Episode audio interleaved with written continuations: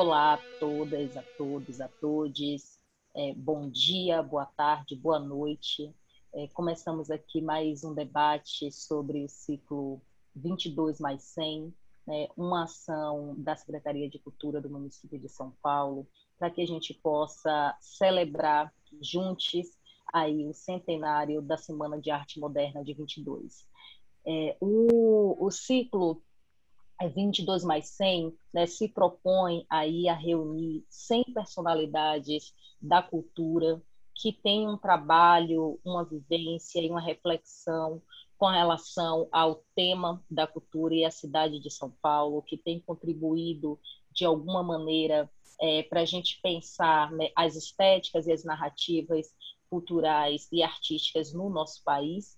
Então, a nossa pretensão aqui é uma conversa livre, um debate de, de, ideias, uma troca e um compartilhamento de ideias em torno do que poderia vir a ser as pretensões do modernismo nos dias atuais. Né? Mais do que é, falarmos sobre o que seria uma arte moderna nos tempos atuais, olhando para a cidade de São Paulo, olhando para o Brasil, é a gente se reconectar com o objetivo da Semana de Arte Moderna, que naquele tempo é, buscou dialogar com artistas da época, com a narrativa e as estéticas da época, para compartilhar com a sociedade tudo o que havia de mais inovador naquele contexto.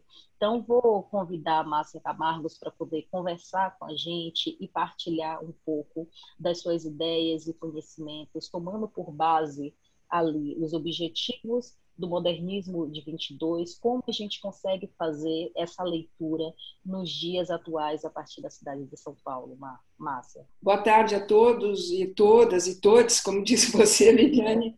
E, eu queria agradecer o convite da Secretaria de Cultura de São Paulo para participar desse ciclo tão importante e cumprimentar os meus uh, colegas de mesa. Bom, é, nessa reflexão sobre a Semana de 22 e a construção do novo modernismo, eu vou fazer assim, uma pequena abordagem mais como historiadora. Né?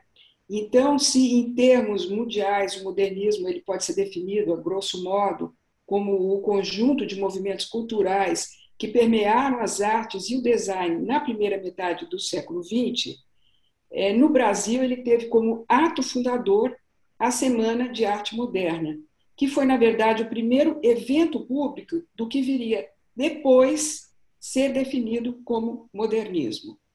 Então, ela significou uma mudança de paradigma nas artes plásticas, na literatura e na música, ao inaugurar é, maneiras ousadas de expressões artísticas livres das amarras da estética esclerosada daquela época.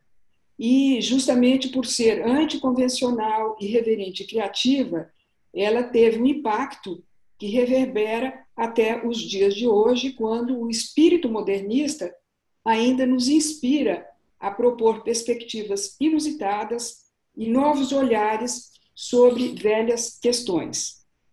Bem, eu não quero aqui ensinar o Padre Nosso para o vigário, mas a gente sabe que a semana ela se constituiu de três sessões eh, literário-musicais, com início eh, previsto assim para as 20 e 30 horas, que foram três noitadas de conferências, audições, dança, leitura de poemas e de trechos de livros no palco do Teatro Municipal, enquanto que eh, no hall de entrada foi instalada uma exposição de artes aberta de segunda a sábado, né, do dia 13 ao 17 de fevereiro, com cerca de 100 obras expostas.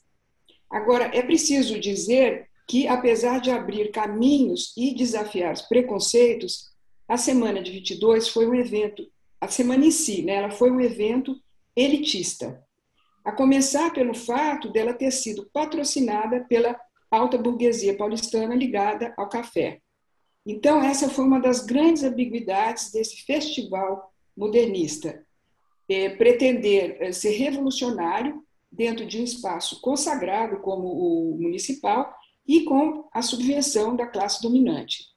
É claro, a gente precisa né, entender que sem as verbas federais, que estavam todas concentradas na sede da República, os escritores da Pauliceia, como o Mário de Andrade chamava a terra da garoa, eles dependiam da boa vontade da oligarquia local. Foi justamente na mansão da Avenida Higienópolis, né, onde o Paulo Prado recebia em faustosos almoços de domingo, que a esposa dele, a companheira dele, a dona Marinette, sugeriu que se fizesse uma semana de arte nos moldes dos festivais que se realizavam num balneário aqui da França, um balneário da costa normanda, que se chamava Semaine de Fête de Deauville, que reunia exposições de pinturas, audições musicais e até mesmo desfiles de moda.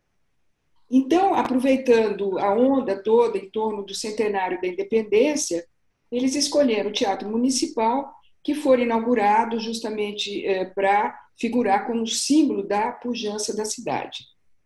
Agora, a segunda contradição da semana tem a ver com aquele conceito de que ser moderno na época significava estar em sintonia com as últimas tendências estéticas e literárias das vanguardas parisienses.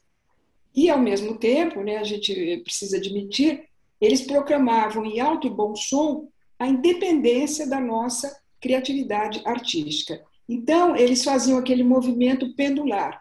Ora, eles partiam em defesa da internacionalização, ao difundirem as doutrinas em voga no velho continente, nessa tentativa de acertar o relógio, de acertar o passo com o ritmo do progresso de Alemar, e outra hora eles pregavam a, brasileira, a brasileirização da criação artística e literária.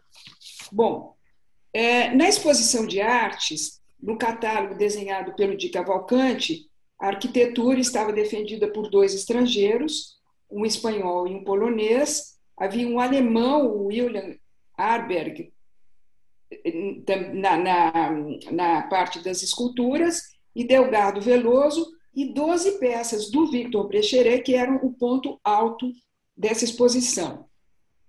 Já entre os quadros, né, que estavam todos assim eh, catalogados em bloco como pintura, o Homem Amarelo da Anita Malfatti era uma das 20 obras que eh, escandalizaram ali aquela o público que veio assistir às noitadas e passavam para visitar aquela exposição que ainda contou com Di Cavalcante, João Graz, Vicente do Rego Monteiro e Zina Aita.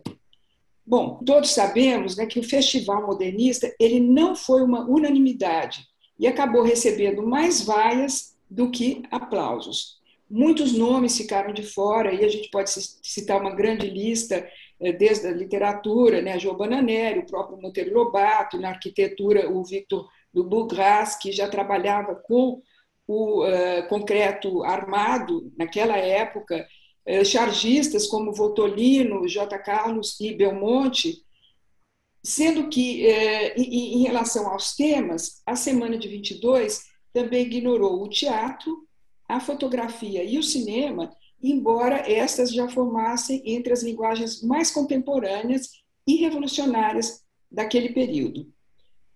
Agora, se a gente eh, for falar em termos de gênero, a semana de 22 foi uma verdadeira catástrofe, porque na exposição artística havia dez homens e duas mulheres, a Anitta Malfatti e a Zina Aita. E no palco, né, onde eh, se apresentava ali eh, as músicas e, havia palestras, leituras. Igualmente, 12 homens para apenas duas mulheres, que era a Guilmar Novaes, que é a consagrada intérprete brasileira de Chopin, e a obscura dançarina Yvonne Domerry. Bom, a essas ausências, eu ouso acrescentar o ingrediente popular, tanto nas artes plásticas quanto nas letras.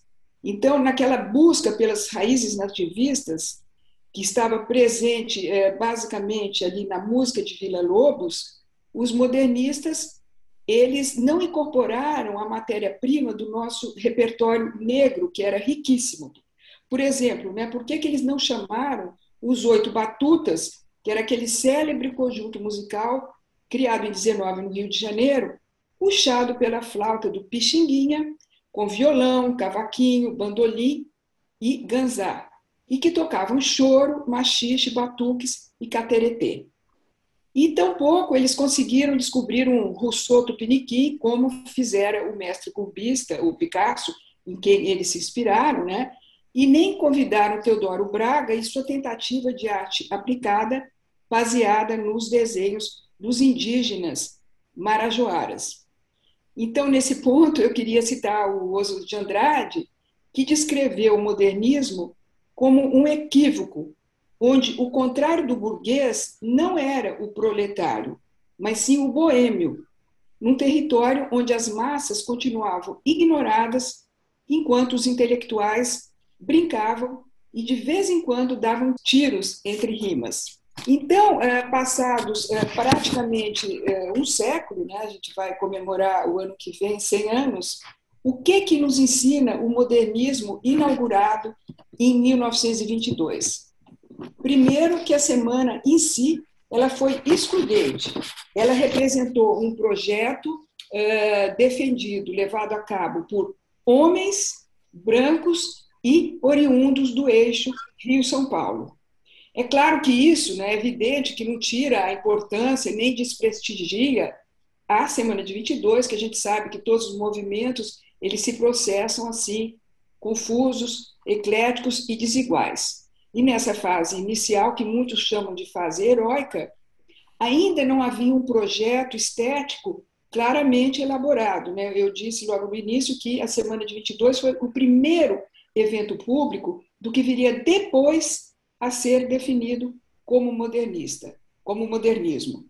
Então, os projetos surgiriam aos poucos no decorrer dos debates e das viagens Brasil afora que os seus protagonistas iriam empreender. E eles dariam origem aos manifestos Pau Brasil, Antropofagia e Verde Amarelo, entre outros, cada qual com a sua respectiva revista. Mas nós não queremos a herança do ufanismo nacionalista da escola da ANTA, nem o racismo da ideologia fascista presente no seu manifesto assinado pelo Menotti Teupica, Plínio Salgado, Guilherme de Almeida e Cassiano Ricardo. Esse verde-amarelismo, né, nós, é, infelizmente, tão atual, a gente conhece, sabe no que resulta e queremos distância. Agora, uma das grandes fontes é, nas quais a gente poderia se inspirar para falar desse novo modernismo seria o Manifesto Pau Brasil, em que o patriotismo enveredou por caminhos da valorização do nosso passado histórico, é, desprovido daquele apelo ufanista que era presente no Manifesto Verde Amarelo. Ele, ele eh, foi criado, ele foi escrito depois de uma frutífera viagem de parte do grupo modernista às cidades de Minas Gerais. E foi nessa época que o Oswaldo declarou que a poesia existe nos fatos. Ele disse, eu abro aspas, os casebres de açafrão e de ocre nos verdes da favela, sob o céu azul cabralino, são fatos estéticos. E, igualmente, agora eu já estou terminando aqui minha fala, né? Uma outra fonte interessante é o Manifesto da Antropofagia, é, que veio à luz em 1928, no mesmo ano em que o Mário de Andrade realizava a sua viagem etnográfica ao Nordeste em busca da musicalidade da cultura popular brasileira a exemplo do catimbó e do coco, para a formulação de uma arte moderna e nacional. Tá? Então, é, para, é, em outras palavras, né, o que nós buscamos é um modernismo sintonizado com a contemporaneidade, que seja multiétnico, feminino e feminista, que se paute pela inclusão e pela diversidade cultural e social. Nós queremos o palco do Teatro Municipal tomado pelas mulheres, pelos poetas e músicos das periferias, pelos pretos e pelos proletários. Seria apenas assim que a gente poderá romper esse divórcio entre um determinado extrato intelectualizado e a maioria da população, de maneira que nós possamos, e agora eu vou parafrasear de novo Oswald de Andrade, de modo que a gente possa carrear para o corpo da literatura e das artes os glóbulos vermelhos do nosso povo. É, é impressionante como a, a, sua contribuição né, nos faz, nos traz assim, alguns questionamentos. Eu fiquei aqui pensando o que seria a esclerose do nosso tempo, né? Tipo, qual seria a esclerose artística e cultural do nosso tempo. Espero que no final do ciclo 22 mais 100 a gente tenha indicativos para essa resposta. Fiquei é, aqui pensando né, nos paralelos que a gente consegue fazer. Se em 22 havia uma concentração das verbas federais na capital, é, hoje o setor cultural enfrenta um represamento da, das verbas culturais também por questões aí ideológicas e uma crise política né, desse amarelismo, verde amarelismo exacerbado como você trouxe para a gente. Acho que isso indica como cada vez mais faz sentido que a sociedade possa se discutir tomando por base ali as provocações vivenciadas em, em 22. Acho que pontuar né, o quão excludente e nada perfeita é, a semana de 22 foi, nos traz também para um lugar de generosidade com o nosso próprio tempo.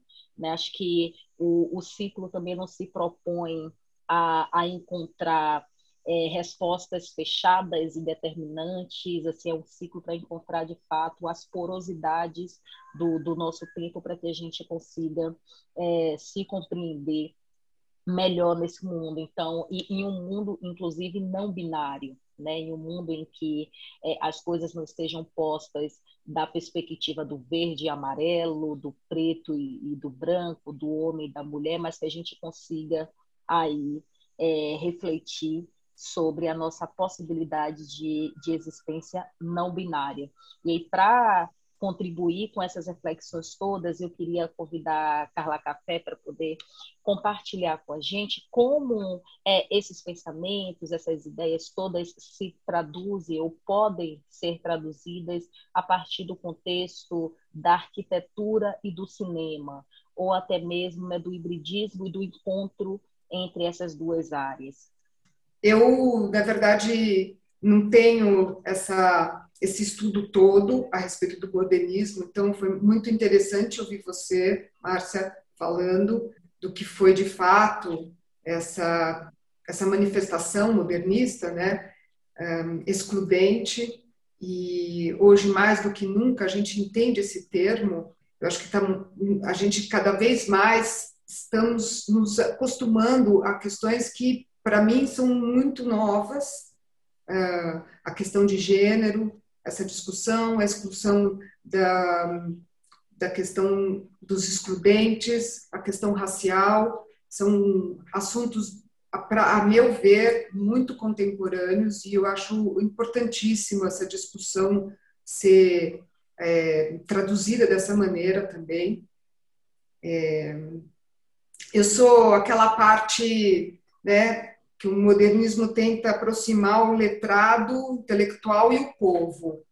Eu, eu sou o lado do povo. Eu sou do lado do povo no sentido de que eu não sou uma é, historiadora, nem uma pesquisadora, mas ah, dentro da minha atividade profissional, eu tento ah, entender como contribuir para uma discussão que eu acho que o modernismo, ah, de certa maneira, eh, inaugurou.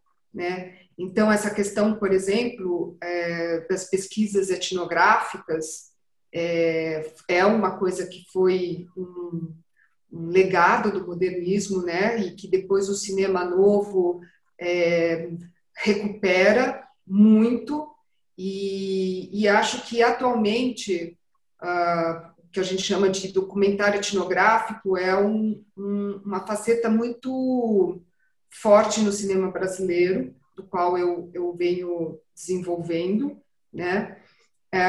também gostaria de agradecer aqui, porque direção de arte é uma profissão que poucas pessoas conhecem, tem pouca visibilidade. Então, essa, é, eu ter esse, essa descrição profissional para mim foi muito legal. E nisso também trago um pouco. É, um, discutimos muito pouco sobre esse assunto, que é uma direção de arte. E, em exceção, Wisnik, um, única vez que eu vi na imprensa brasileira alguma crítica que considera esse departamento do cinema foi do seu filho, do Gui Wisnik, falando sobre parasitas. Ele fez um, um belíssimo texto é, dando visibilidade ao que um, uma direção de arte faz é, no cinema. E por, por essas razões, eu tenho, como formadora de, uh, como arquiteta, né, eu tenho tentado sempre criar uh, frentes de trabalho é, com relação ao cinema, né, ao fazer o cinema, porque o departamento de arte ele ele atua muito na pré-produção, ele atua muito no território, ele pode é, interferir de uma maneira mais, é, mais com mais protagonismo no território do que o próprio filme. E, e eu tenho tido essa possibilidade de desenvolver isso junto com o filme da, com o cinema da minha irmã, da Eliane Café, que é, compartilha dessa é, preocupação, dessa é, experiência de você, através de uma produção cinematográfica, você atuar nesse território. E a gente já, já iniciou esse trabalho nos narradores de Javé, trabalhando o lixo de uma cidade de 8 mil habitantes. A gente, durante toda a produção cinematográfica, a gente é, criou uma relação com o lixo da cidade, trabalhando na questão de como, como manipular o lixo, como é, criar pontos de coleta, como fazer com que o lixo da cidade seja uma preocupação de todos. Isso era uma coisa que no, no Narradores foi muito central, inclusive para a produção do filme, e que ganhou contornos internacionais com o Aerotel Cambridge, é, com o Aerotel Cambridge, nós conseguimos, através da direção de arte, criar todo um, um programa com a escola da cidade, é, aproximando as escolas dos movimentos de moradia, é, criando uma interferência é, que, ao mesmo tempo, ela trabalhava a cenografia e a direção de arte do filme, ao mesmo tempo oferecia benfeitorias para a ocupação Cambridge. É, e essa relação da ocupação Cambridge é, com os artistas, com, com, com a cultura, foi muito promissora, ao ponto de a gente até criar um, um, um, um filhote que foi a ocupação 9 de julho. Né? A ocupação 9 de julho, ela teve, desde o seu nascedouro, é, uma relação entre o movimento social de moradia com os artistas que, que no caso da, é, da ocupação 9 de julho, é, são os, um grupo que foi, na verdade, feito também para a ocupação Funarte. É uma dissidência de um grupo de artistas que, que, que atuaram na ocupação Funarte e que depois a gente migrou para 9 de julho, criando um, um, um casamento muito promissor entre os movimentos sociais, entre o movimento de moradia com a classe artística da cidade de São Paulo. É, e eu, assim, termino aqui, que eu acho que a questão é mais a gente discutir, né? É, eu termino aqui falando dessa, desse legado, que eu acho que o Zé Celso também é um outro grande expoente disso, que trabalhou com o movimento sem terra, com o MST, uh, e, e, eu acho que isso é uma parceria muito promissora, porque é, a gente, além de trazer esse debate né, para os movimentos sociais, é, de interagir mais com a, a, o universo cultural com esses movimentos, trabalhar a ideia da descolonização da linguagem. Eu acho que os movimentos sociais, a parceria com os movimentos sociais, eles trabalham muito nessa questão efetiva, sabe, do que é a descolonização, né, da nossa atuação, né? E eu acho que, enfim, um, acho também que os movimentos sociais eles, eles nos aproximam dos temas brasileiros. Ele tem essa essa vertente, é uma manifestação coletiva. A gente aprende muito com essa é, esse formato, né? E concluir que essa, esse debate público né, que a gente está fazendo sobre nossa produção é, tem essa ferramenta é, um, digital, essa ferramenta tecnológica que a gente tem aqui, contribui muito é, para essas manifestações horizontais, para essas manifestações coletivas. E, e eu acho super. E agora, parabenizar a, a, a secretaria é, de poder usar isso, é, essa, toda essa parafernália tecnológica, para a gente ampliar é, a reflexão a respeito do que seria uma comemoração dos 100 anos do modernismo. E eu, e eu só para te provocar, Marcia, não sei se eu se eu iria para o palco, sabe? Do, do, do, Teatro Municipal. Acho que eu iria para o palco do, do Teatro Oficina, ou até mesmo no palco de alguma ocupação, ou, ou quem sabe, de um, da, da, da periferia, ou até mesmo fora, fora do, do nosso, da nossa cidade de São Paulo. Isso me fez é, vir aqui resgatar que no, no âmbito né, de, de toda a movimentação em torno das comemorações do centenário de 22, né, a secretaria também prepara aí né, centros de, de referências do novo modernismo no, na cidade de São Paulo. Então, e indicando esses lugares na, na zona norte, por exemplo, a, a gente tem ali o centro de referência Brito Broca, na zona sul o Marcos Reis, é, Amanda Amaral, na zona leste é, o, é, o Cassiano Ricardo, é a Cora, Cora Coralina, no, na Zona Oeste, o Centro de Referência Camila Cerqueira César, o Alceu Alboroso Lima, no centro, a Biblioteca Mário de Andrade. Então, entendendo aí né, todas essas bibliotecas municipais como centros de, de referências do, do novo modernismo para o município de São Paulo, exatamente entendendo a cidade como esse grande palco né, e transbordando, sem sombra de dúvida, para as nossas periferias que seguem pulsantes e pulsando muita, muita arte no, no, nosso tempo. Acho que é importante destacar, né, tipo, esse lugar que você traz, é como, como cineasta, é óbvio que quando você rememora aí todo o processo de, de construção do Aerotel Cambridge, que é, já é um clássico para a gente, e a direção de arte tem ali um papel fundamental, porque rompe, inclusive, com os estereótipos construídos em torno das figuras humanas que habitam ocupações.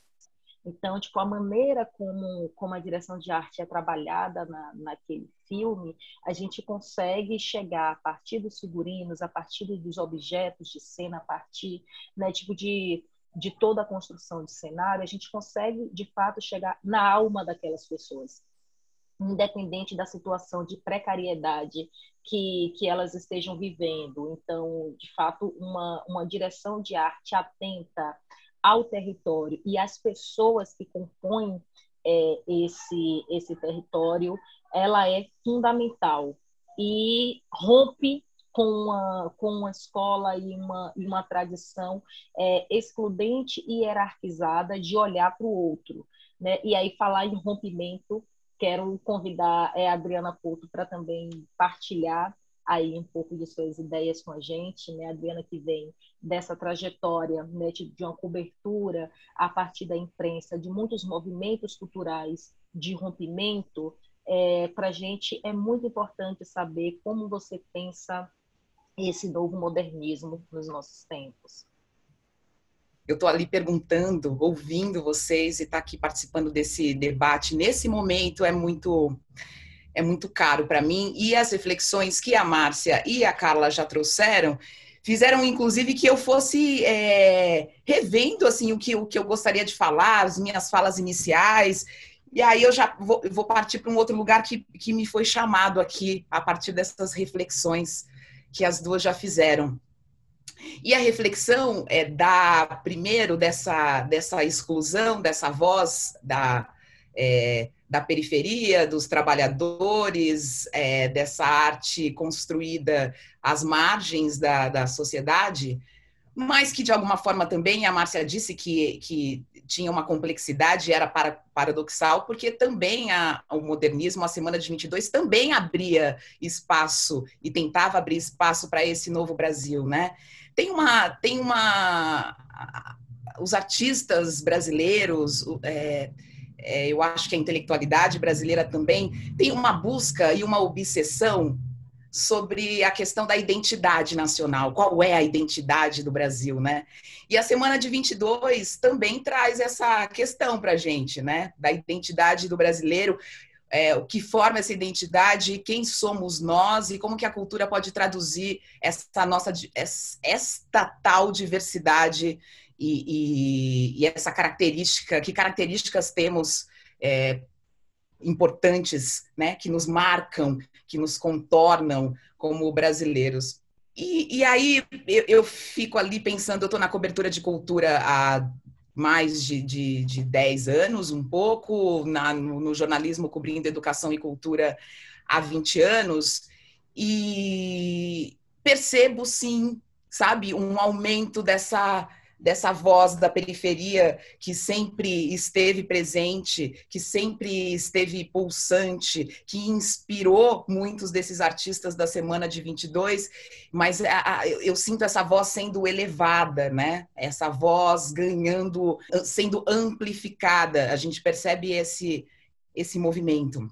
E é interessante porque eu comecei a, a questionar a eu como mulher periférica, né? É, dentro dessa busca da, da minha identidade também, uma mulher negra periférica paulistana, paulistana da gema. E aí a gente diz ali, né, que a, a semana de 22 era para as elites, e, e aí eu queria me colocar ali como essa paulistana da gema e da periferia, que como muitos outros constroem também é, é, essa São Paulo e essa ideia da, da nossa identidade e essa ideia também é, maior de estar tá, é, abarcando e se influenciando e se modificando e buscando a, a, sua construção a partir de olhares multifacetados. E aí, por que, que eu sou? Por que, que eu sou hoje, mesmo morando na Zona Oeste há 20 anos, por que, que eu sou ainda uma mulher periférica? Porque são coisas que me marcam. As minhas, a, a minha trajetória está marcada nesse território. E é um território muito rico. E é um território muito potente. E é um território que não vai me abandonar, por mais que eu transite por outros territórios. É... E é um território de uma paulistana da Gema, que é neta de um agricultor é, é, mineiro que na semana de 22 tinha oito anos, mas estava já na lida do café. Então é isso, eu, eu, começo a ver as minhas relações com a semana de 22, e eu estou aqui falando de muitas questões, tá, tá, meio, tá tudo meio bagunçado aqui, vamos ver como que a gente liga tudo isso, porque eu estou aqui pensando junto com vocês. Mas eu estou pensando na, na, na, semana de 22 a partir da minha vivência de território, da minha vivência da minha família, sabe? Então, então na, ali tem esse meu avô que era do café, que era do café, era sanfoneiro. Tocava ali, era sanfoneiro. É, é, tem uma do lado do meu pai, é, é, são baianos. Então, essas duas famílias vêm para São Paulo, para essa São Paulo, né, que abre espaço para todo mundo e que também nos oprime, mas que abre espaço para todo mundo, eles chegam aqui com esse sonho.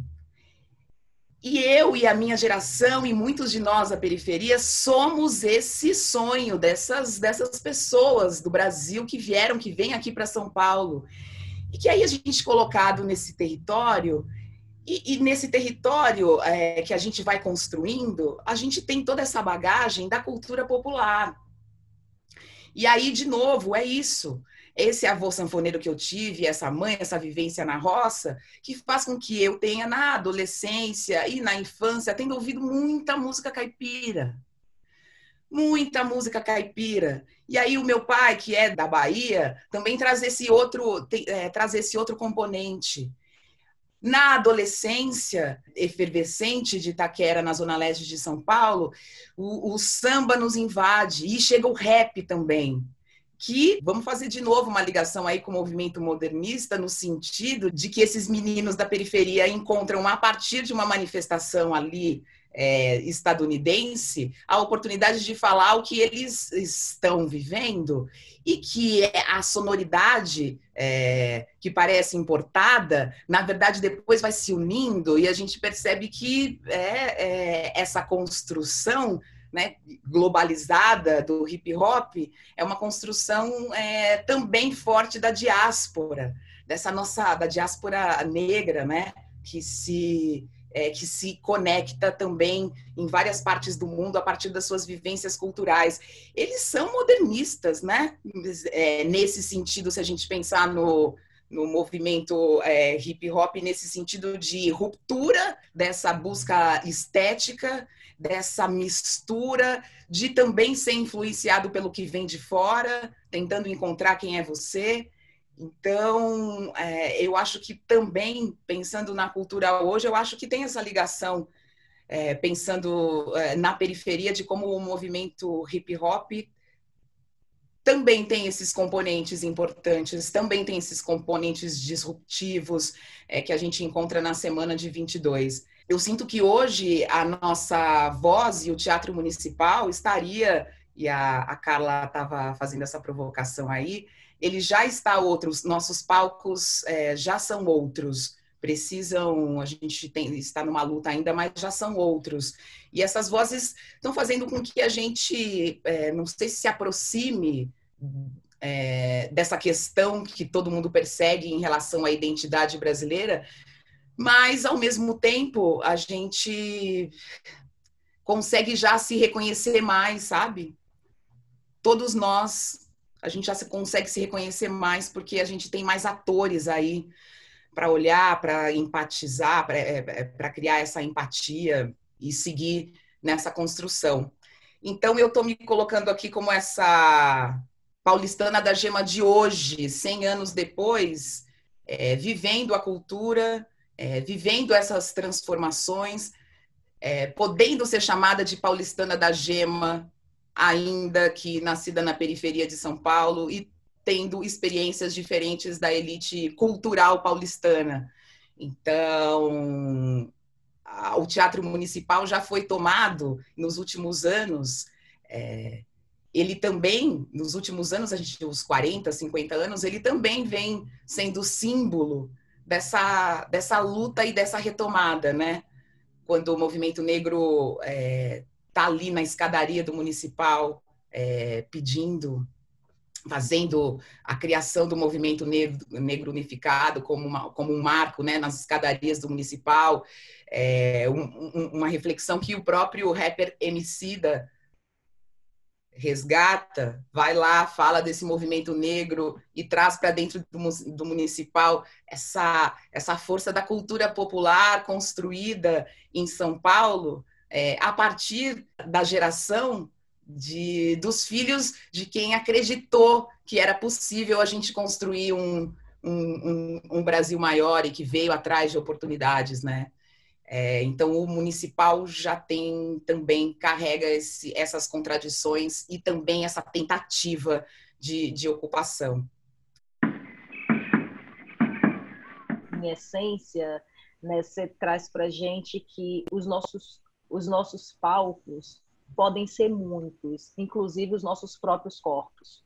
Né? Tipo, quando me penso né, tipo essa mulher negra nordestina que veio né, de Salvador, especificamente do Paraíso, né, que é o bairro do Coqueiro Grande, periferia de Salvador, e venham para São Paulo, e estou aqui, né, tipo nesse lugar, é, construindo há 17 anos, e o meu, o meu locus identitário é muito similar ao seu, que é uma mulher preta, nascida na cidade de São Paulo, mas que as identidades e o lugar né, de pertencimento né, acaba encontrando achego e aconchego nas periferias dessa, dessa cidade.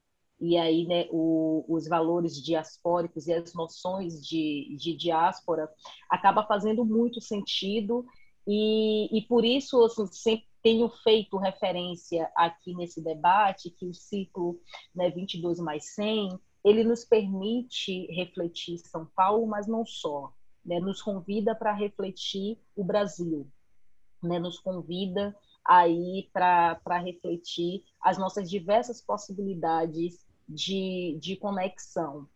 E para continuar aqui essa roda incrível e que são muitas provocações, eu queria convidar o Vinícius para poder falar um pouco para a gente a partir de uma ideia do entendendo aí a sua aproximação com, com a história e obra do Oswaldo de Andrade, como a gente conseguiria fazer né, a, uma, uma leitura da antropofagia presente né, na, na existência do Oswald com a lente de hoje, com a lente da atualidade?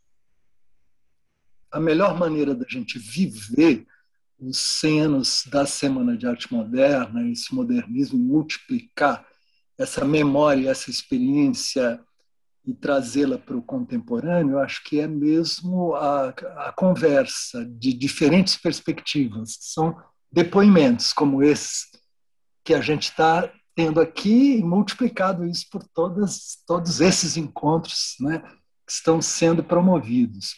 Eu me sinto muito provocado, estimulado assim pelas coisas que foram faladas. E é difícil conter tudo isso, mas eu vou eu vou pensar no seguinte. Primeiro, a Semana de Arte Moderna foi um gesto de profanação do que era o templo da cultura tradicional, na qual se envolvia uma concepção conservadora da arte, da vida e da sociedade.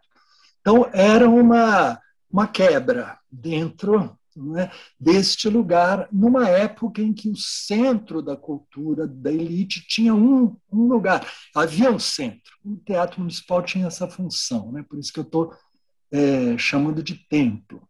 E foi um marco de uma abertura de perspectivas que fez com que ela se consagrasse. Então, ela é profanação consagrada, que são duas coisas, vamos dizer, dois movimentos opostos que estão contidos aí. Né? Quando a Márcia falou, ela, de certo modo, ela afirmou esse lugar de consagração desse evento marco e, ao mesmo tempo, quanto a gente tem que olhá-lo, desacralizá-lo também, no sentido de não ter como uma coisa que se supõe que, que é um modelo a ser tomado como referência, é um modelo de, de provocação e não de quer dizer, de uma realização cultural propriamente dita. Ali havia perspectivas que se abriam em meio a contradições, né? contradições que a gente, olhando historicamente, a gente vê que aquilo vinha de uma oligarquia paulista, vamos dizer, o setor mais tradicional da burguesia, ligado ao latifúndio e ao café, que era ao mesmo tempo mais voltada para a cultura e queria acertar passo com a segunda revolução industrial, que é uma expressão que a Paulo usou, né, e que o, o Alfredo Bose usa na, na, história concisa da literatura brasileira, ele fala isso. Tinha um, um grupo de elite que queria, é, que era cosmopolita, queria estar, vamos dizer, em dia com a Europa. E em dia com a Europa significava prestar atenção nas vanguardas dos anos 10, né? Futurismo, expressionismo, é, e, o, e, as que sucederam, surrealismo, etc. E tal. Que, é, então, é, e isto era é, este setor ao mesmo tempo, não dos ricos, a burguesia de imigrantes enriquecidos. Esses eram mais tradicionais, gostavam mais da ópera mesmo, por exemplo, e não daquelas novidades que estavam ali. Né? Esse burguês é o burguês que, no, na Paulicéia Desvairada, do Mário de Andrade, ele fala a ode ao burguês. É uma espécie de ódio ao burguês. O burguês a que ele se refere nesse caso é este este conservador, que, é, que a digestão bem feita de São Paulo, que não quer saber de nada que envolva, vamos dizer, a transformação dos tempos e a, vamos dizer, ampliação dos horizontes e tal. Estava tudo em jogo ali. Né? O Mário era um professor de, de classe média, do conservatório e tal. Ele ia nessas festas, quer dizer, nessa casa do, é, da, da alta burguesia tradicional, ao mesmo tempo ele, ele era um estranho ali, ao mesmo tempo que ele fazia parte desta, desta perspectiva, mas que eu quero dizer que trouxe uma concepção crítica da linguagem e, quando você pensa muda a linguagem, você muda tudo, porque você muda a relação com o mundo. Não adianta só mudar. Quer dizer, se você muda a linguagem, você compromete também a visão da sociedade, dos privilégios, né? porque uma coisa forte no modernismo foi a atenção para a fala comum. Né? E Oswald de Andrade tem uma coisa forte contra a norma culta, que é aquela compreensão de que o verdadeiro português é aquele falado gramaticalmente correto por intelectuais letrados e ainda mais de uma poesia parnasiana. Né? Então, a, a poesia moderna era outra coisa. E eu acho que a gente é, é, é, é, legal a gente lembrar, falando do Teatro Municipal, que na Paulicéia Desvairada do Mário, o último poema se chama As Infibraturas do Ipiranga. É um grande poema em que ele imagina a população inteira da cidade de São Paulo reunida no Vale do Engabaú. Ou seja, esta é a visão, o sonho do Mário da semana não é o dentro do teatro, é no Engabaú, que é esta fenda da cidade de São Paulo. São Paulo é uma cidade que tem uma falha no centro. É um anfiteatro que, ao mesmo tempo, é um, é um espaço difícil de atravessar, quer dizer, é, são partes né, opostas, contrapostas. E ele imagina, então, que nas sacadas do Teatro Municipal, nos terraços, estão os grandes coros grandiloquentes cantando a arte tradicional. É, são os artistas acadêmicos, os poetas parnasianos, etc., aqueles conservadores antimodernistas. Do outro lado, nas sacadas elegantes, do outro lado do teatro, estavam milionários e burgueses, que ele vê como dançando uma dança senil e caricata. Né? Podemos dizer que é a República Velha. Então, República Velha e, hoje a gente diria República Velha, e os conservadores estéticos dos dois lados. No viaduto do chá, ele vê os operários e, o, e desempregados, podemos dizer assim, lumpens, né?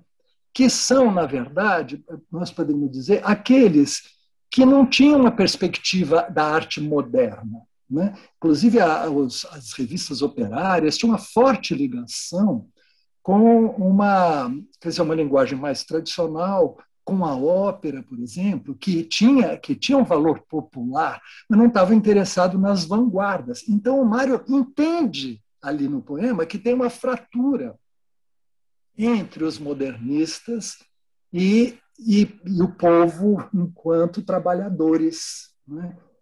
é, e desempregados. E no fundo do vale estão as juvenilidades auriverdes, que são os modernistas, que vêm como uma espécie de escola de samba aparecendo. Não existia ainda escola de samba, mas é uma espécie de aparição, um desfile assim, todo colorido, parecem carros alegóricos de Joãozinho 30, entende? Quando você olha da perspectiva de agora. E aí tudo isso tem uma orquestra sinfônica com maestros vindos do estrangeiro tentando reger aquela loucura da Paulicéia desvairada. Né? Então, eu acho que o mais bacana é entender esta visão né, de que o modernismo é uma tentativa de abraçar uma cidade conflituosa, com conflitos de comportamento, conflitos estéticos. E este é, embate né, que faz da cidade um campo de batalha, é ao mesmo tempo o lugar em que a cultura junta tudo aquilo num oratório profano, que é um rito da cidade, é? de pensar a cidade, esta grande cidade que crescia avassaladoramente. E, no final das contas, nesse embate, as juvenilidades morrem no chão do, do Engabaú, mas morrem como sementes e tem o canto da minha loucura e diz: Isso aqui vai renascer. Entende? Disso aqui não é agora que isso está acontecendo. Isso aqui vai renascer para a cidade, no chão dessa fenda, né? dessa falha. Eu acho que é Tem assim que a gente... hoje para falar isso, assim, porque... Oi? É, então... Perdão, gente, vazou um som. É, isso. Mas, é, então eu estava nesse momento de dizer o quanto a gente, assim a gente olha historicamente a, o modernismo, mas ao mesmo tempo é, a, a, contemporaneamente, porque, como vocês disseram bem, a história do Vale do Angabaú e do Teatro Municipal é uma história das transformações. Né? O movimento negro unificado escolheu ali aquele lugar, as escadarias desse teatro, junto do Vale do Angabaú. Né? O São Bento também é importante na cultura de São Paulo. Né? Este lugar é um lugar que veio sendo povoado e agora a recente é, é, vamos dizer, relação do Emicida, o, o amarelo, com o Teatro Municipal, tem tudo a ver com isso. Né? E, e, o próprio Emicida diz ali o quanto ele que está lendo literatura e o quanto Mário de Andrade é uma referência para ele. Né?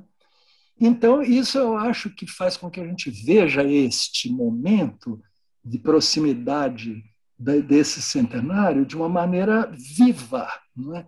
porque é, são, é, ao longo desse século, houve uma transformação cultural que, de fato, trouxe as margens na sociedade brasileira para o centro. Né? A periferia veio para o centro, sem precisar dos mediadores de classe média, que eram os intelectuais letrados do modernismo. E o modernismo, na primeira boa parte do século XX, foi essa busca da parte de intelectuais letrados de buscar o povo. Isto é o modernismo. Né? Isso está em Mário de Andrade, mas está em Oswald de Andrade, está em Graciliano Ramos, está em Guimarães Rosa, está no cinema novo, está na música popular brasileira. Tudo isso é uma história grandiosa de uma busca de um Brasil que vencesse esse abismo, essa distância né? mas que dependia da figura do mediador. Hoje nós temos uma outra situação, né? que essas margens vieram já não propriamente necessitando do mediador, mas o, o Emicida sendo uma espécie de outro mediador, outro tipo de mediador, que ele vai buscar o Mar de Andrade, porque interessa né, também, por um lado. Né? É, então, não sei, eu perdi tempo aqui, me empolguei, não sei quanto tempo que eu estou falando, mas eu só quero completar, pelo menos, é, é pensando... o tempo que nos for necessário. que bom, Vivi. Agora eu ouvi a Bahia na sua voz, viu? É, aquela música de lá. Olha, e, e Oswald, não é? O Oswald é uma figura contraditoríssima, e isso é que é rico, porque ele assume as suas próprias contradições. Ele não as esconde. É? Oswald é filho de, um, de uma família, de um pai enriquecido pela especulação imobiliária. O pai do Oswald loteou o bairro de Pinheiros, desde a Doutora Arnaldo até o Largo da Batata, entende? numa época justamente de crescimento, em que o crescimento de São Paulo, que se fez sem plano urbanístico, ele fez movido pelo capital. Né? E o pai, e o pai de Oswald, então, ele enriqueceu. Oswald é herdeiro dessa fortuna. E ele é um dilapidador de fortuna, que é uma figura interessante na, na cultura, porque o dilapidador de fortuna pega tudo aquilo e joga para outros fins. Né? Na verdade, ele esbanja para, para a arte. Né? Claro que ele vive os, os anos 20, né, e junto com a Tarsila, circulando pelo mundo, né, cosmopolita, Europa, viaja por toda parte mas se beneficiando dessas, desses privilégios, mas justamente projetando esse, esses, essas, vamos dizer, utopias fulgurantes do Brasil, que são o pau-brasil e a antropofagia. Né? E isto, é, vamos dizer, tem uma força muito grande. E depois, na crise de 29, né, porque 29 é uma grande crise econômica em que ele foi a ruína, houve uma bancarrota desses, desses ricos.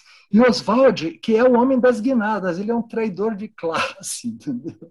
Ele, ele já traía esteticamente a sua classe. Depois ele trai politicamente a sua classe, porque ele, ele se engaja no Partido Comunista. Sempre a mulher é para ele aquela que corresponde também a uma parceria de vida e aí é a Pagu que entra em cena, né?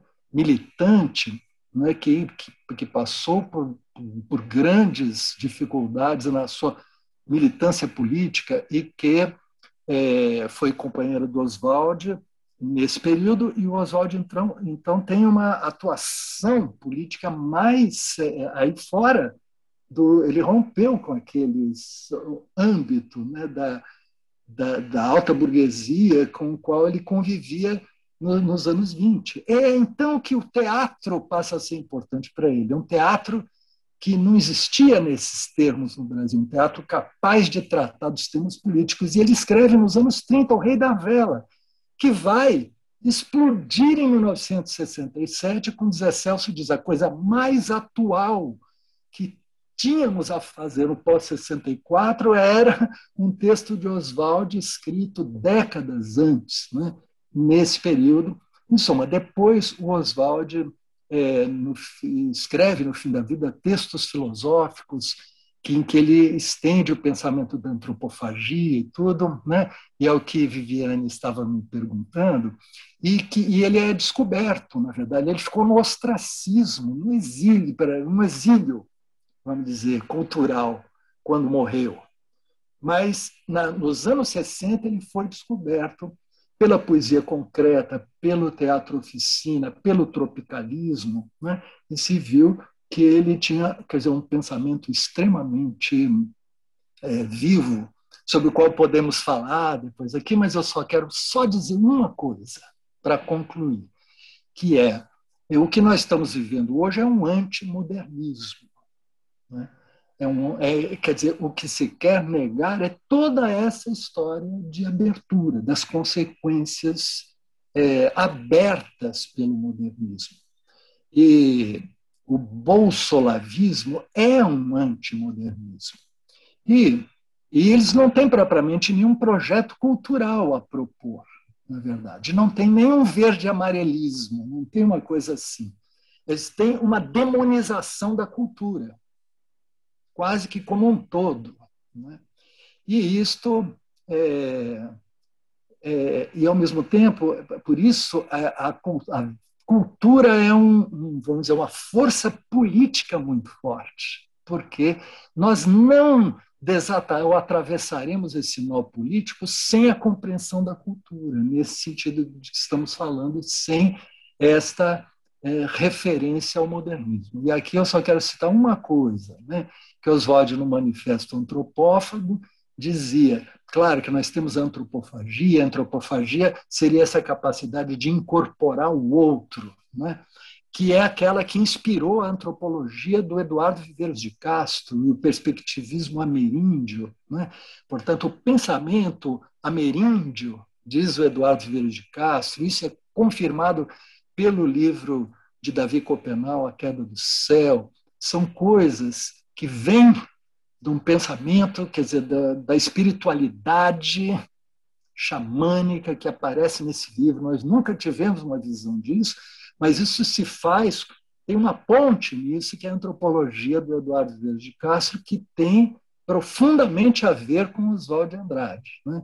E a antropofagia é esta possibilidade de se colocar no lugar do outro, de uma maneira rigorosa, mas de se colocar no lugar do outro. Essa é uma coisa, às vezes, banalizada, como se fosse pode tudo com tudo, pode, em suma, é, é, devorar qualquer coisa, etc. Mas em Oswald isso é muito, é, é muito certeiro, né? no, no sentido deste, vamos dizer, assumir o lugar do outro, que é o contrário da paranoia que demoniza o outro, que é o que nós estamos vivendo por outro lado.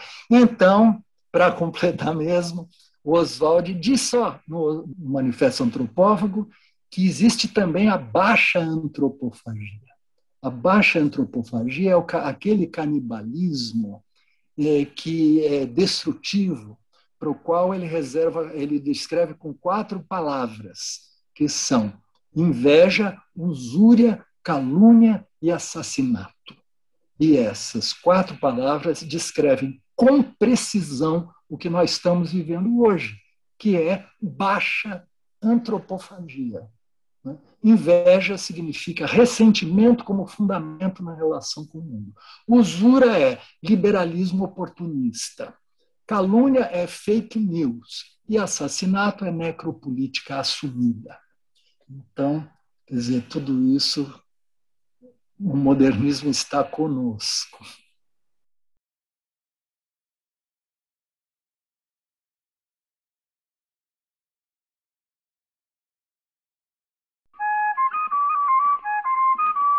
Que viagem gostosa de se fazer.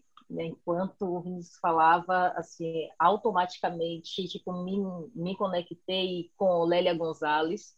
E, e quando Lélia Gonzalez traz para a gente o conceito de americanidade, né, ela, ela nos ensina, né, tipo, como os povos né, que acabaram sendo vítimas dessa baixo é, antropofagia reagiram a ela. E como é, esses povos guardam né, no interior de suas culturas aí é, tecnologias sociais não só de reação mas como é, tecnologias de superação do, dos efeitos desses ataques né? E, e a gente vai trabalhando no, aqui no fio do novelo, né, e chega num, num lugar em que Sueli Carneiro, né, tipo, tem nos alertado nos últimos anos, assim, que é a nossa necessidade de estabelecer mesmo um pacto com o novo marco civilizatório na sociedade brasileira.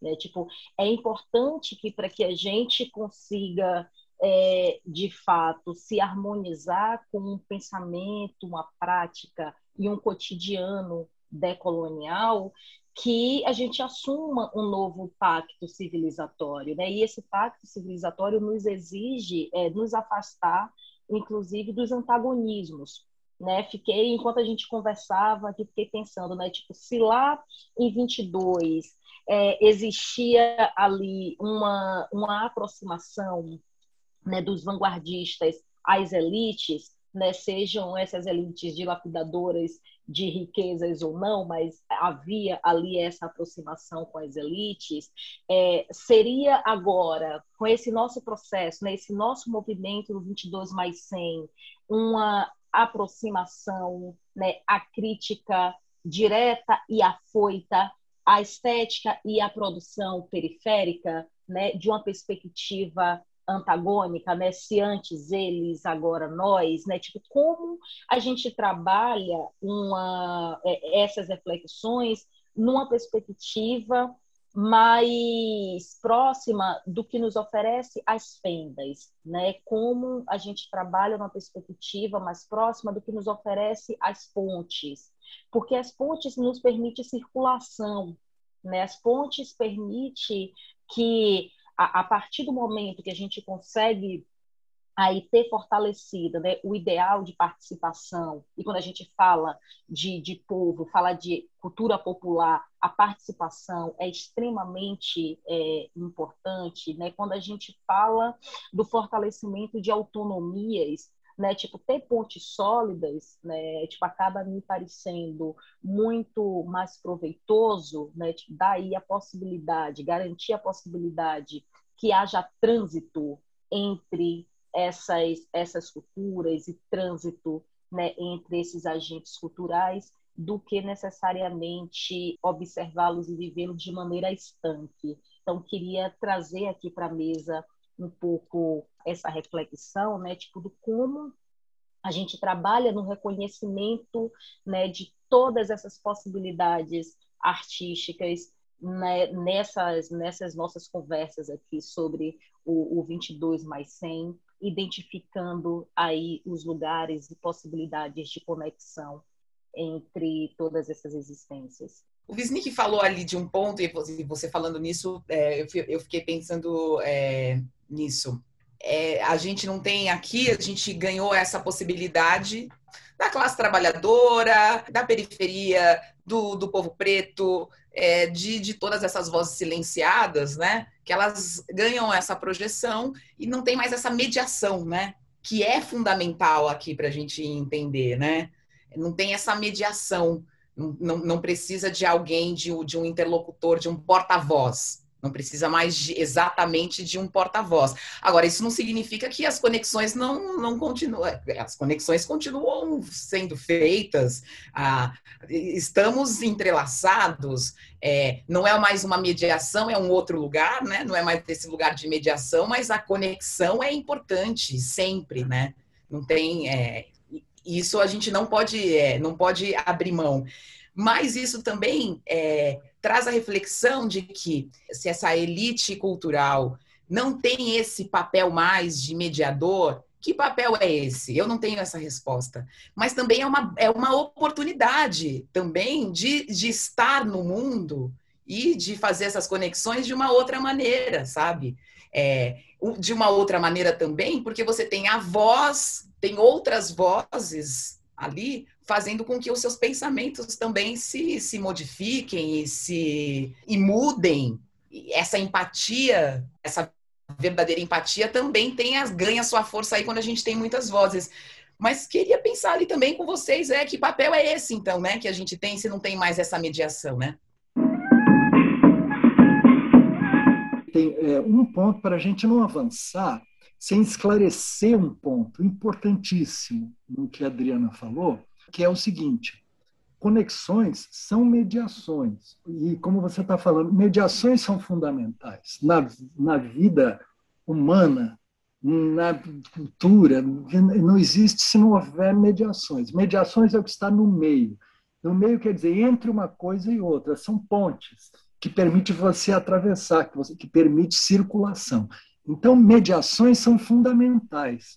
O que eu disse que não, não havia mais, isso é importante, é intelectual, de classe média, letrado, como sendo o mediador cultural. Claro.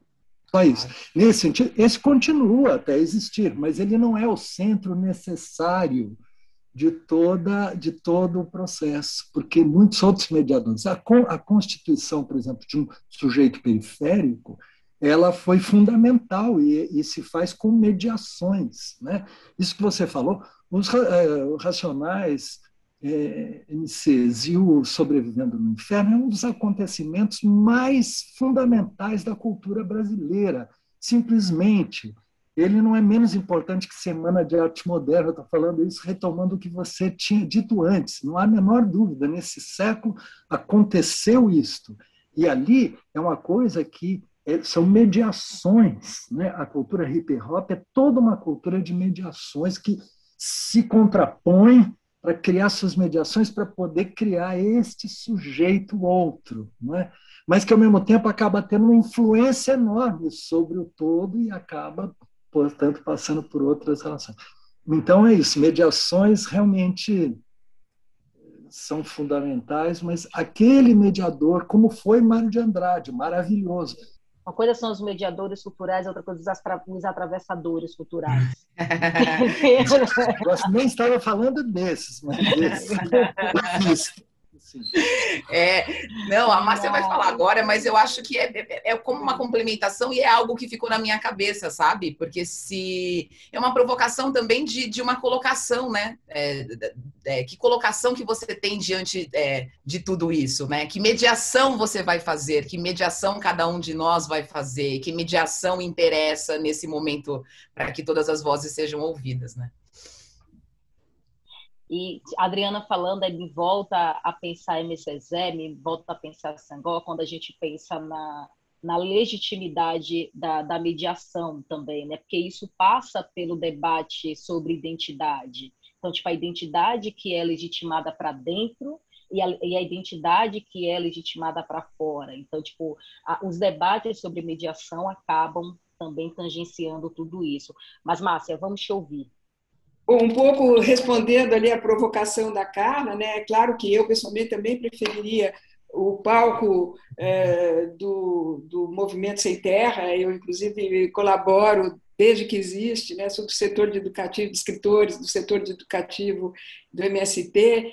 E então o, o modernismo hoje teria que ocupar os palcos das periferias, das comunidades, das ocupações mesmo Agora, o que eu quis dizer com isso, cara, é que o teatro municipal é do povo.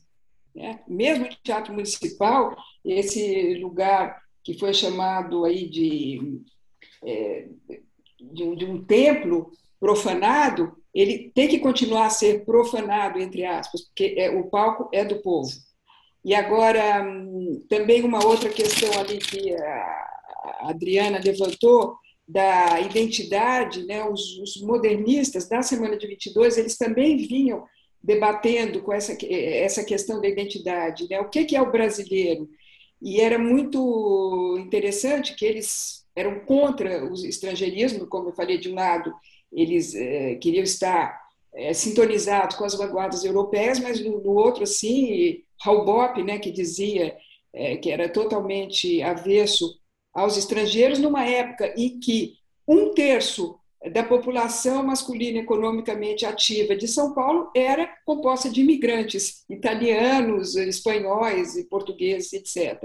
Então, eles debatiam essa questão da identidade e houve dois momentos assim bem é, diferentes. Teve a semana de 22 em si, com todos aqueles problemas que o, né, o reiterou das contradições, das ambiguidades, e o segundo momento que foi quando esses protagonistas saíram em busca da brasilidade e, e aí é, da identidade, fizeram pesquisas, é, Tarsila e Oswald com o Blaise Sandra, eles é, foram para as cidades, percorrer as cidades de Minas Gerais para buscar o que, que era essa brasilidade que não esteve presente integralmente na semana de 22. O Mário foi para o Nordeste e aí temos todos esses, esses essas respostas aí com esses manifestos que o manifesto da antropofagia, segundo Antônio Cândido, é a resposta mais feliz e mais assim completa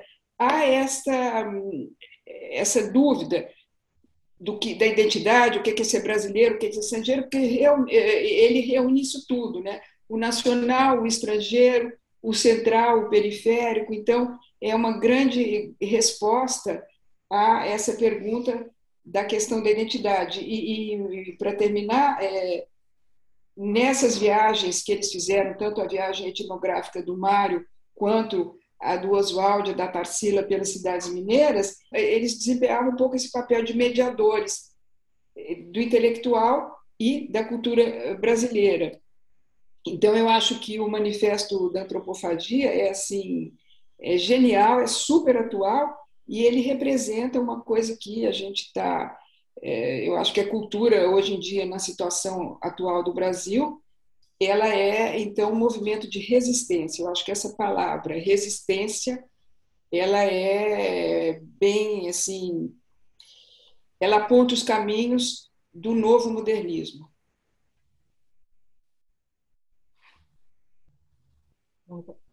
Posso falar uma palavra? Eu estou com o Zé Celso. Ele usa reexistência. E resistência, porque resistência a gente está acuado por alguma coisa, a gente está resistindo, mas resistência é porque a, tem uma potência né, na existência e na arte que, que afirma. Né? Como é importante, né? A Viviane trouxe a ideia do corpo, né? Que é um, atualmente um, uma entidade tão política. Eu, eu confesso que eu não sabia disso. Para mim, isso também é novo. Como é político o nosso corpo e como é política a nossa cor. Né? E eu só quis fazer um paralelo, Márcia e, e Adriana, com relação ao território, porque eu, eu acho que esses deslocamentos são interessantes mesmo o Wisnik trazendo uma releitura né, do que seria hoje o, o, o, modernismo, segundo o próprio Mário de Andrade, né, que vai ressignificar, e agora o, o Wisnik também traz o resistir né, do Yangabaú.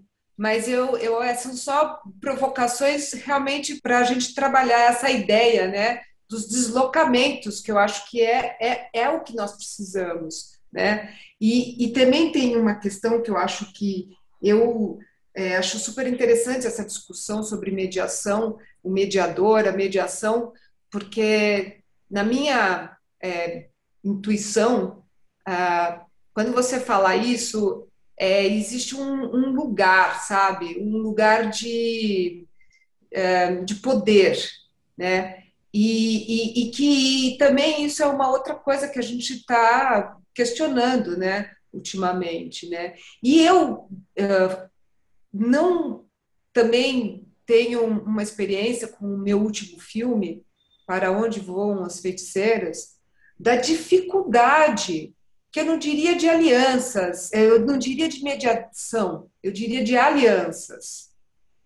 Como é difícil a gente também trabalhar isso numa sociedade tão deformada pelas diferenças, pelo, pelo, por essa enorme diferença social da, da distribuição. Né? E quando o Wisnik traz esse, a baixa antropofagia, você percebe né, que ela, ela, ela, ela existe numa sociedade que tem essa diferença que a gente tem é, socialmente falando. Né? Assim, é uma, é uma sociedade tão desigual que realmente baixa antropologia é bem-vinda, né? Ela tem total espaço para existir, né? E a gente aqui na, no, no resistir, isso que eu acho muito difícil também, né? Da gente é, não não falar dessas manifestações sem falar dessa enorme diferença social que é a nossa sociedade. Por isso que eu acho importante a gente também falar desses deslocamentos, né? Carla, resgatava né, a questão do, do diálogo com o corpo, e aí me lembrou o trabalho do Moisés Patrício, um artista plástico, é, que, se eu não me engano, salvo engano, Moisés, não me lembro exatamente há quantos anos, mas no mínimo há três anos, Moisés, todos os dias, fotografa a própria mão em um contexto cotidiano diferente. Né? E, e ele utiliza né, a, as redes sociais, ele tem um, um perfil no, no, Instagram, onde ele expõe essas, essas fotografias. Nessas fotografias ele também acaba passando né, para telas, enfim, mas a partir dessa relação, né, tipo, da própria mão, do próprio corpo, né, como, como palco e destino das dores cotidianas, ele tem feito né, um, um debate é, é, e questionado essas assimetrias né, sociais e raciais a partir da arte dele né, nos dias de hoje. É, e tipo, ficava falando me fez é, pensar né, e lembrar assim, tipo, de, de, várias, de várias coisas. Assim, tipo, a arte do Moisés me fez lembrar é, quando você fala da, da, da nossa dificuldade de, de alianças é, e essa dificuldade que é de fato acentuada pelas assimetrias raciais, de gênero e sociais que a gente vive. Me recordo que em 2015 o movimento de mulheres negras colocou em Brasília 50 mil mulheres negras em marcha. A gente estava ali, né, o país inteiro, né, naquela dualidade, tem impeachment, não tem impeachment, é golpe, não é golpe. E aí, 50 mil mulheres negras foram para Brasília é, clamar que o país inteiro pudesse parar e discutir a importância do bem viver. Né? entendendo o bem viver de uma maneira de, de maneira é, democrática, né, de um bem viver que perpassa por um enfrentamento ao racismo ambiental, um bem viver que perpassa por enfrentamento a todas as desigualdades de gênero e, e de raça na, na sociedade, com fita exatamente a pensar como a gente consegue no cotidiano estabelecer alianças e relações e relações mais saudáveis. E aí, quando a gente olha para essa tensão toda que a gente tem vivido em torno do direito à cultura, né, e essa demonização toda, como o Vinícius trouxe para a gente, em torno é, do, do direito à cultura, é fato que existe aí um, um fator mediador de tudo isso, que é o capital. Né? E aí o capital acaba mediando também as nossas noções em torno da cultura. E aí eu devolvo para vocês, né? Tipo, como a gente combate aí a, as maledicências de uma visão única da cultura como entretenimento, sabe? E olha para a cultura como essa essa fonte, esse berço pulsante do bem viver, do bem viver coletivo, né? Acho que são coisas né, em torno da, do, do nosso debate contemporâneo, que é essa simplificação da cultura un, ou das artes, né, única e exclusivamente pela via do entretenimento. Wisnik falou sobre a essa essa reação que a gente tem que ter e construir agora diante, né? E a, e a Carla lembrou, diante dessa baixa antropofagia, a gente está vivendo um tempo que a gente é, que é necessário reagir, que está difícil reagir, mas que a gente tem que reagir a, a, a, essa questão. Então, acho que as manifestações culturais ganham um, um papel ainda mais relevante nesse, nesse lugar de, de resistência, né? Nesse lugar de resistência e também de, de consolidação desse, desses discursos todos que a gente disse, está falando até agora, né? De todos esses discursos é, que conseguiram é, espaço e se consolidar agora, eles não podem ser, ser calados nesse momento. Então, tá na cultura hoje é também é, reafirmar essa sua essa vontade de fazer com que é, a alta antropofagia aconteça. Tem o mercado da cultura, que é esse entretenimento, que é esse mercado que apresenta os números para a gente, né? Ah, tantas pessoas empregadas, gira não sei quantos milhões, é, que emprega muita gente, que faz, é, que está dentro do sistema capitalista, onde o dinheiro está no centro. É, é um mercado, é de cultura, mas é um mercado, mas tem tem a política da cultura, tem a gente entender que caminhos a gente quer seguir.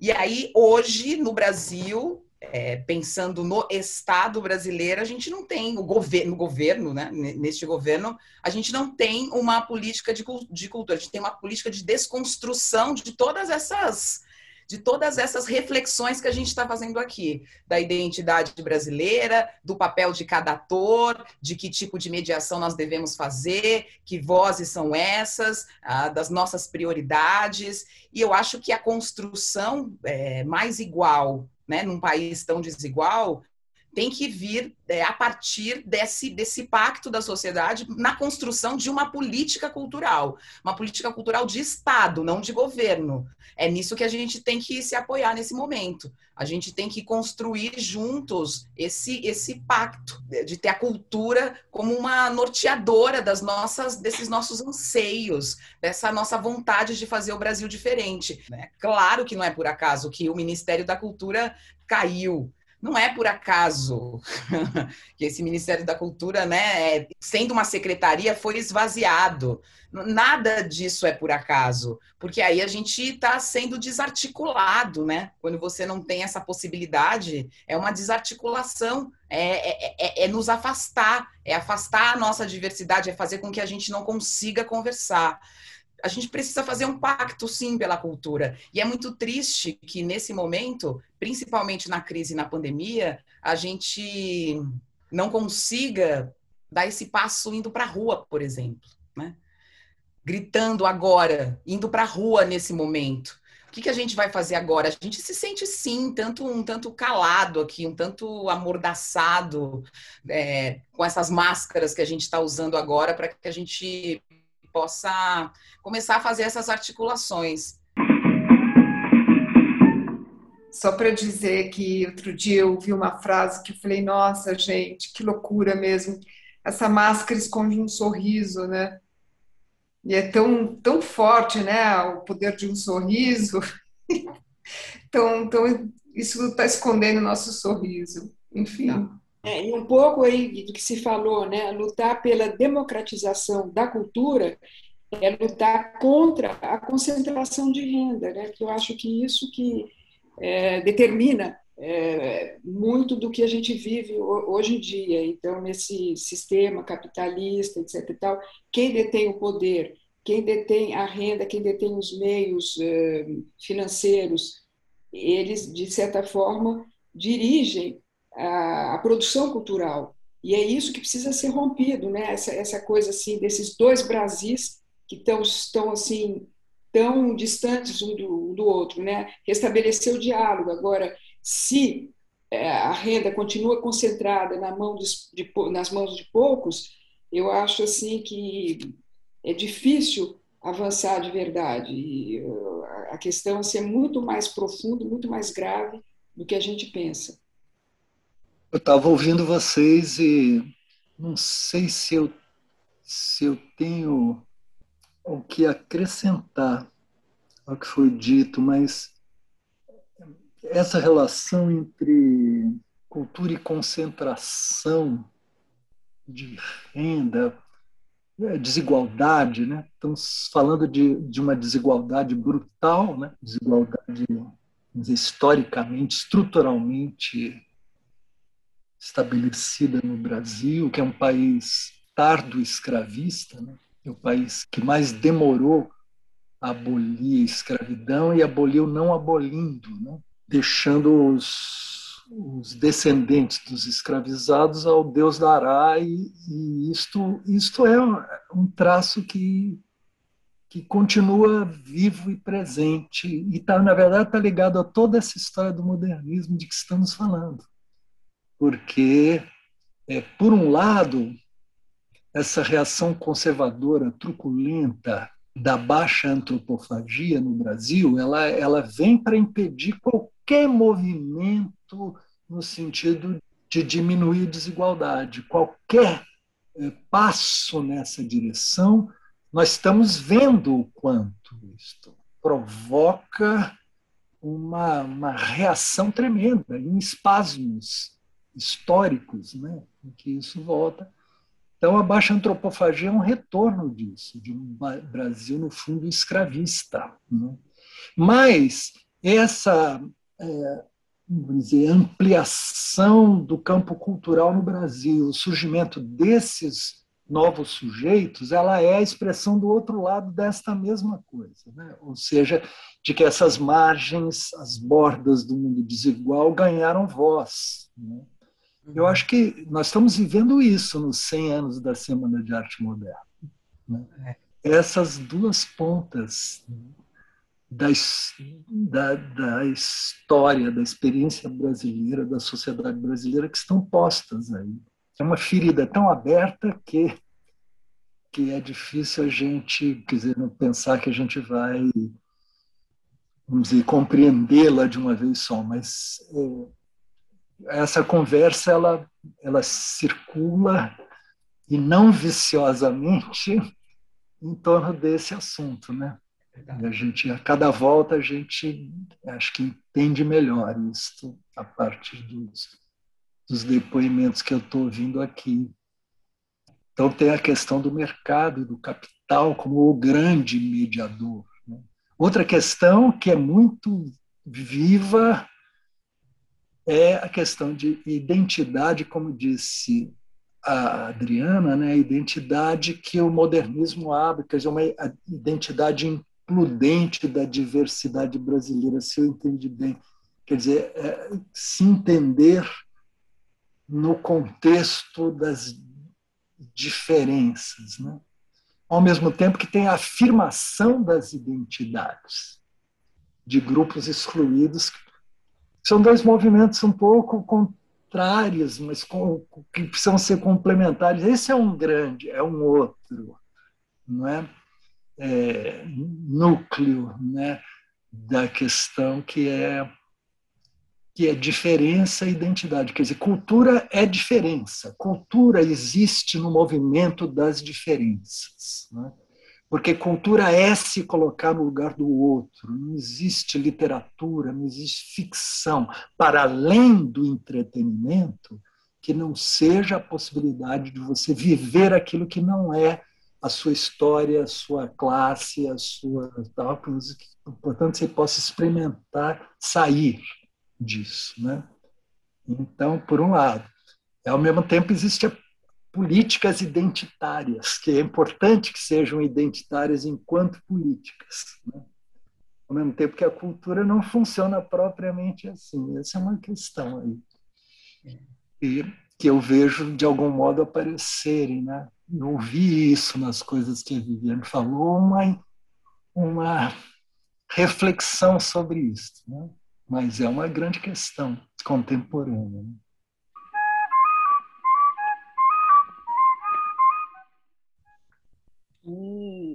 Uma questão, Vinx, que vem. É, fiquei aqui refletindo muito, né, a partir do que você e a Adriana trouxeram sobre né, a, a importância né, desse lugar de, de mediação e, e olhando né, para esse lugar de mediação pode existir, né, tipo recheado de, de boas de boas intenções, mas ele também, por ser um lugar de muito poder, como Carla bem evidenciou, é, é, um, é um lugar que pode ser utilizado para reinteração de muitas opressões. Né? Então, assim, a gente conseguir identificar, né, identificar, nomear e qualificar o capital como mediador das relações culturais é, no, no, nosso tempo, é importante para que a gente consiga, inclusive, encontrar alternativas para isso. Não tenho as respostas, não. Estou aqui também no exercício do, do diagnóstico. Né? Quando a gente pensa as relações identitárias, né? identificar que os estereótipos construídos sobre determinadas identidades também assumem esse lugar de mediação nociva para os grupos identitários, também é, é importante. Né? Acho que quando a gente olha para Amarelo, por exemplo, tem um momento lindo de, de Amarelo, que é quando o MC da compartilha a, aquele momento com, com a Fernanda Montenegro, e aí havia toda uma, uma construção estereotipada que um artista, né, homem, preto, como Emicida, com as referências dos repertórios de, de Emicida, não manteria não manteria uma figura importantíssima para a nossa história né, da, da dramaturgia brasileira, tipo no, no filme, né, diante da ausência da nossa saudosa Ruth de Souza, que inclusive o centenário de Ruth seria ontem, exatamente. E tudo isso, assim, e, e o que, o que é, mediava né, tipo, algumas noções sobre a postura e a conduta né, do, do Emicida na realização do filme era um estereótipo construído por outros sobre ele, suas identidades e, e, suas, e suas aproximações. Então, como no, no diálogo aí com, com as identidades, né, e, e, elas são diversas, elas são múltiplas, né, a gente também abre o campo né, na direção da, da empatia, que a Adriana trouxe é, muito bem para a gente, para romper com a aliança construída com os estereótipos, e nesse sentido, é, a Semana de 22 contribuiu para que houvesse né, muitos estereótipos construídos em torno das identidades negras, em torno das identidades é, populares, quando a gente olha para o que o cinema novo, né, tipo nessa busca e nessa nessa jornada pela síntese de uma identidade nacional. O cinema novo também contribui aí para a evidência de alguns totens estereotipados sobre essa cultura popular, sobre né, esses corpos negros, sobre essa religiosidade negra. Então, como a gente olha né, no, na nossa, no, no nosso tempo, né, de maneira é, como uma oportunidade de rever também as nossas alianças com esses mediadores históricos é, nocivos. E aí pensando né que é, e pensar o capital e pensar os estereótipos construídos não existe é, um nome um, um corpo específico para a gente atribuir porque eles acabam estando aí diluídos na, na sociedade e, e trazendo para a gente um alto grau de complexidade para esses enfrentamentos, mas refletir sobre cultura é refletir sobre essas, essas questões todas também. Você está falando agora, Vivi, sobre essa questão da cultura, aí o Wisnik traz, né, que tem muito, são, são muitas diferenças ali, né, tipo essa cultura regida pelo mercado, do entretenimento, o que, que é cultura para mim, o que, que é cultura, na verdade, né, é, é uma definição ali é ampla e é difícil, mas você traz aí a, a história do bem viver, e eu fiquei com isso na cabeça, que eu achei bonito, e me aproximei disso, desse bem viver, da, da, da cultura como esse lugar também de bem viver, eu fico pensando, para mim e para outras pessoas negras, o Emicida está sendo uma pessoa que a gente está citando bastante aqui, né? É um trabalho importante, porque tem um trabalho importante, mas tem esse fortalecimento da, da nossa trajetória, da própria, da sua trajetória, da, da sua vivência, de legitimar e de valorizar o que você viveu ali, as suas influências culturais, as suas influências ancestrais, essa valorização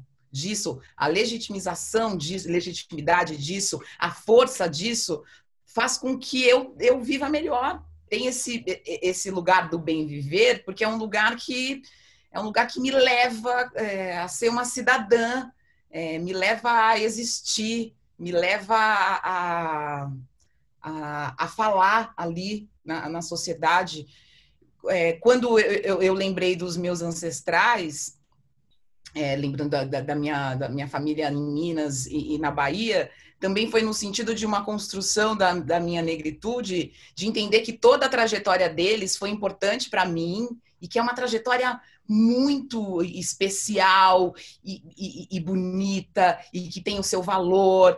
E, é, isso me traz o bem viver, e eu acho que é isso que a gente quer para a população, sabe? Que ela se reconheça, se reconheça, se reconheça a partir das suas manifestações culturais, a partir dos seus sentimentos, a partir do seu lugar no mundo. Isso traz bem viver, isso também é uma valorização da nossa da nossa cultura, da nossa identidade. Então tem esse papel fundamental mesmo é, do respiro, de continuar existindo não, não é à toa que esses meninos do rap fizeram o que eles fizeram. Tem a valorização da ancestralidade, e a gente não está falando. É, é, tá, não falando da ancestralidade africana, mas a gente está falando de pessoas que carregam ali nelas por exemplo, todos os, a, a, cultura nordestina, elas estão aqui em São Paulo, mas elas carregam a cultura nordestina, a, a cultura caipira e, e se misturam com outras culturas que estão aqui em São Paulo e e, e, antenados com o que está acontecendo em outros lugares do mundo, e isso se transforma. É, o que os modernistas é, queriam e fizeram nesse olhar para a cultura popular, para a cultura do povo, para é, esse Brasil, que eles traduziram nas suas obras, observaram e refletiram, o povo brasileiro carrega nele. Aí é que está o bem viver, né? Tá, tá nele, tá em mim, tá no que eu ouvi todo dia está no que eu ouço. Então, é, é, a cultura como bem viver, que você, você me fala agora, é, me dá uma, uma boa sensação, assim, sabe? Dessa busca e de como ela é importante mesmo para agora, para o hoje, para continuar respirando, sabe? Nesse sentido, de se reconhecer e continuar respirando. Como tudo que é bom e muito bom tem tempo limitado, o nosso tempo está se esgotando. Aí eu vou convidar todo mundo para uma rodada final, mas de um jeito bem especial. É, olhando exatamente para essa perspectiva do, do bem viver, compartilhem para a gente, né, na, nas palavras de, de despedida, o que vocês têm consumido como arte e cultura hoje, que traz para vocês essa, essa sensação de, de bem viver. Vou começar a rodada de modo que dá tempo é, todo mundo pensar e podem pensar a articultura de maneira ampla, suas transversalidades, seus encontros, porque é dessa perspectiva que a gente entende a cultura.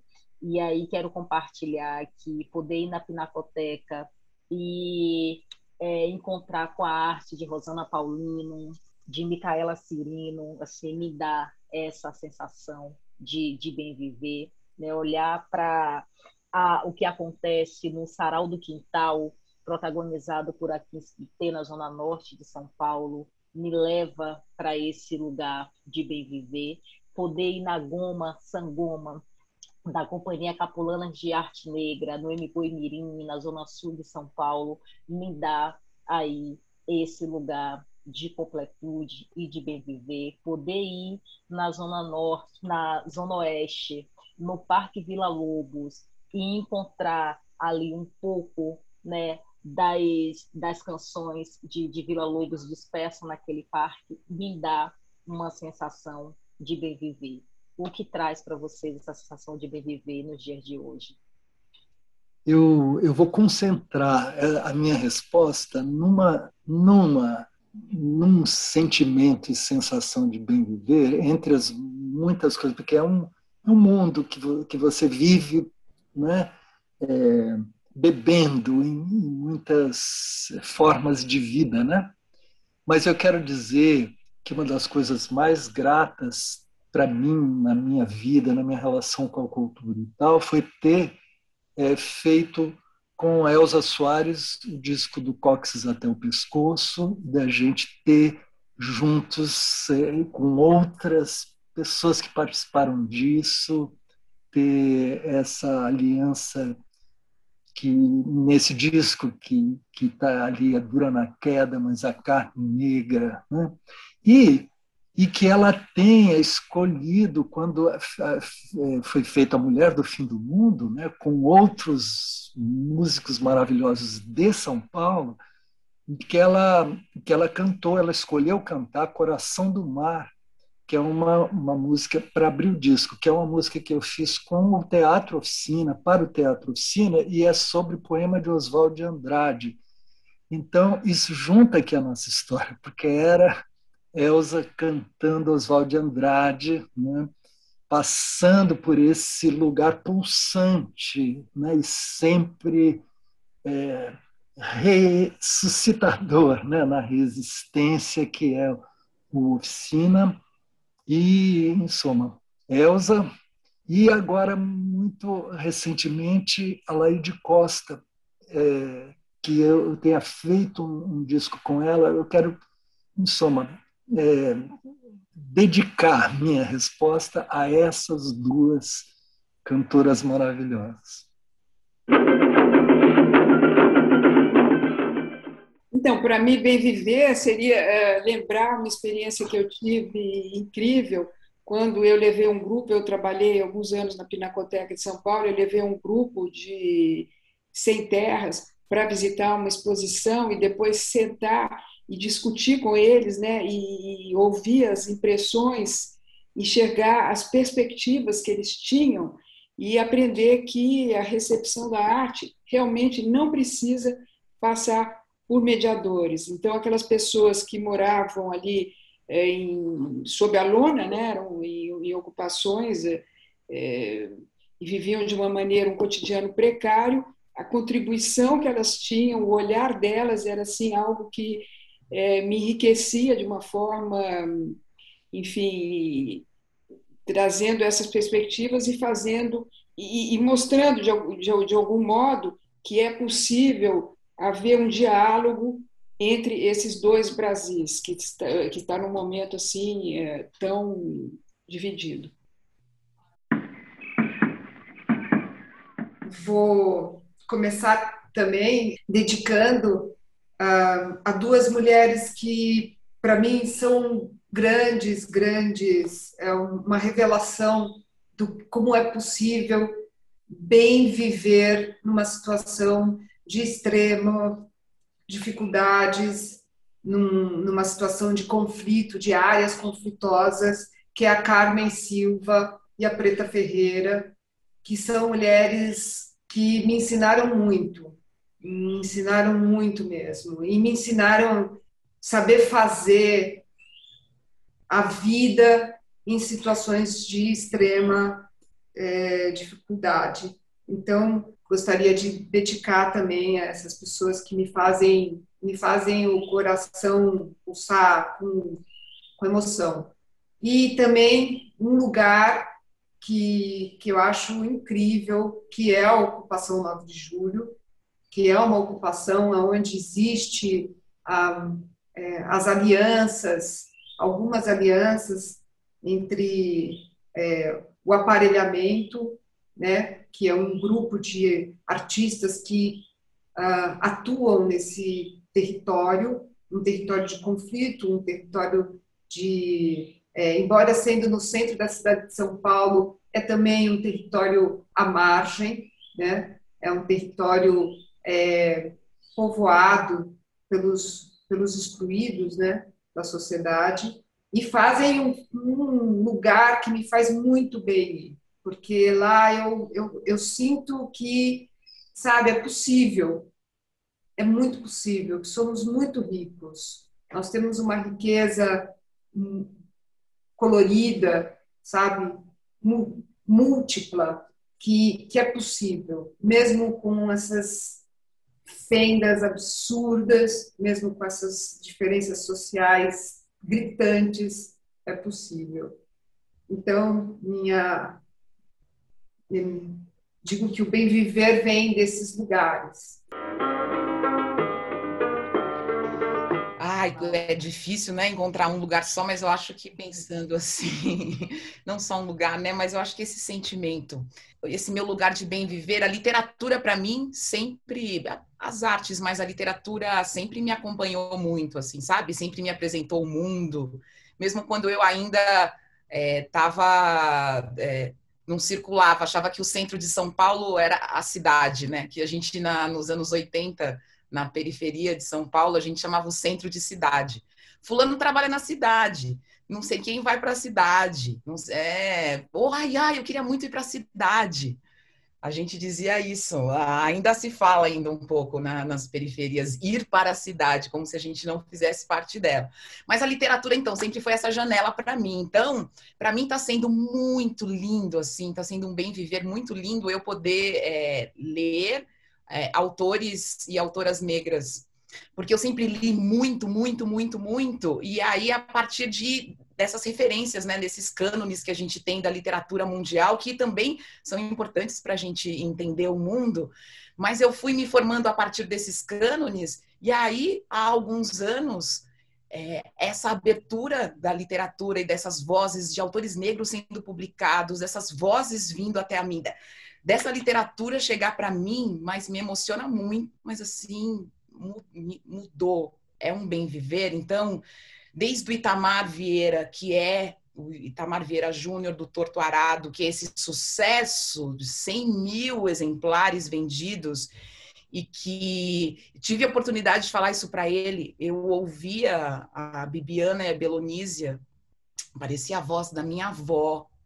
E não é que a minha avó conversou comigo, não é que eu sentei e ela foi lá e contou todas as coisas, era uma mulher calada. Era uma mulher que eu só ouvi histórias. Mas aí a literatura vai lá e dá a oportunidade de eu ouvir a voz da minha avó. Então isso para mim é, me emociona, porque isso para mim é muito forte. E a e a Conceição Evaristo também, que também foi a oportunidade de eu ouvir, eu ouvi a minha avó. Ela estava falando comigo. Eu ouvi, aí eu me reconhecia, eu entendi porque eu tô aqui. Então é um lugar de bem viver que é muito caro e como é importante que a gente tenha essas vozes.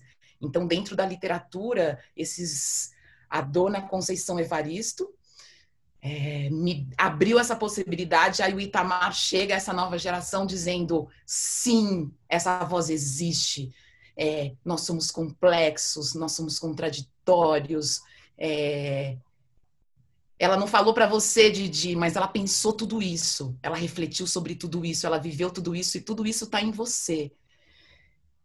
É, é, é isso. é isso.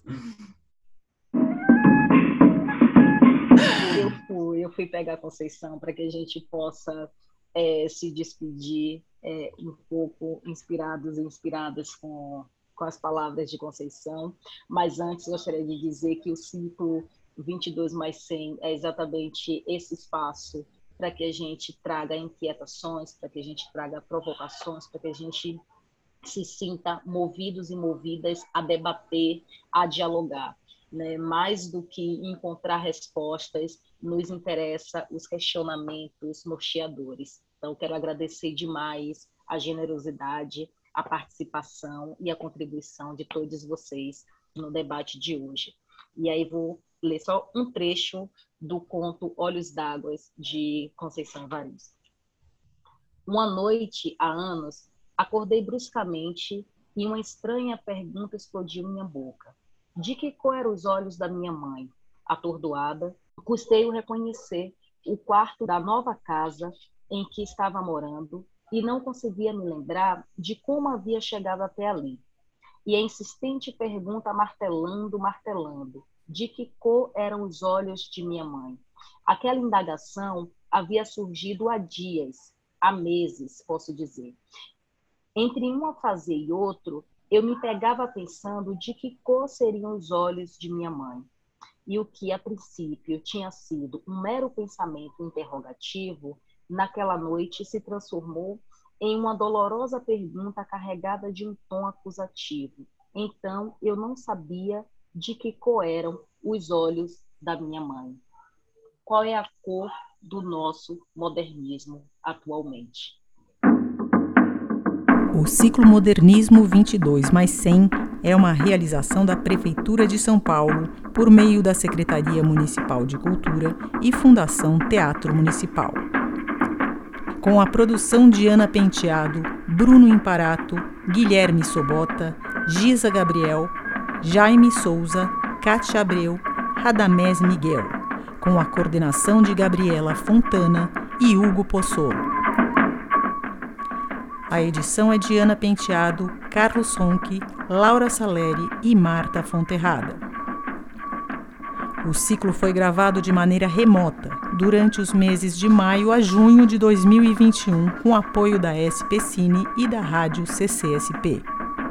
O Manifesto Modernismo 22 mais 100 foi gravado pela produtora Lady Bird no Teatro Municipal de São Paulo em maio de 2021, com a direção de Henrique Sauer e Helder Fruteira. Prefeitura de São Paulo Gestão Bruno Covas. Prefeito de São Paulo, Ricardo Nunes. Secretário Municipal de Cultura, Alei Youssef. Chefe de gabinete, Thaís Lara.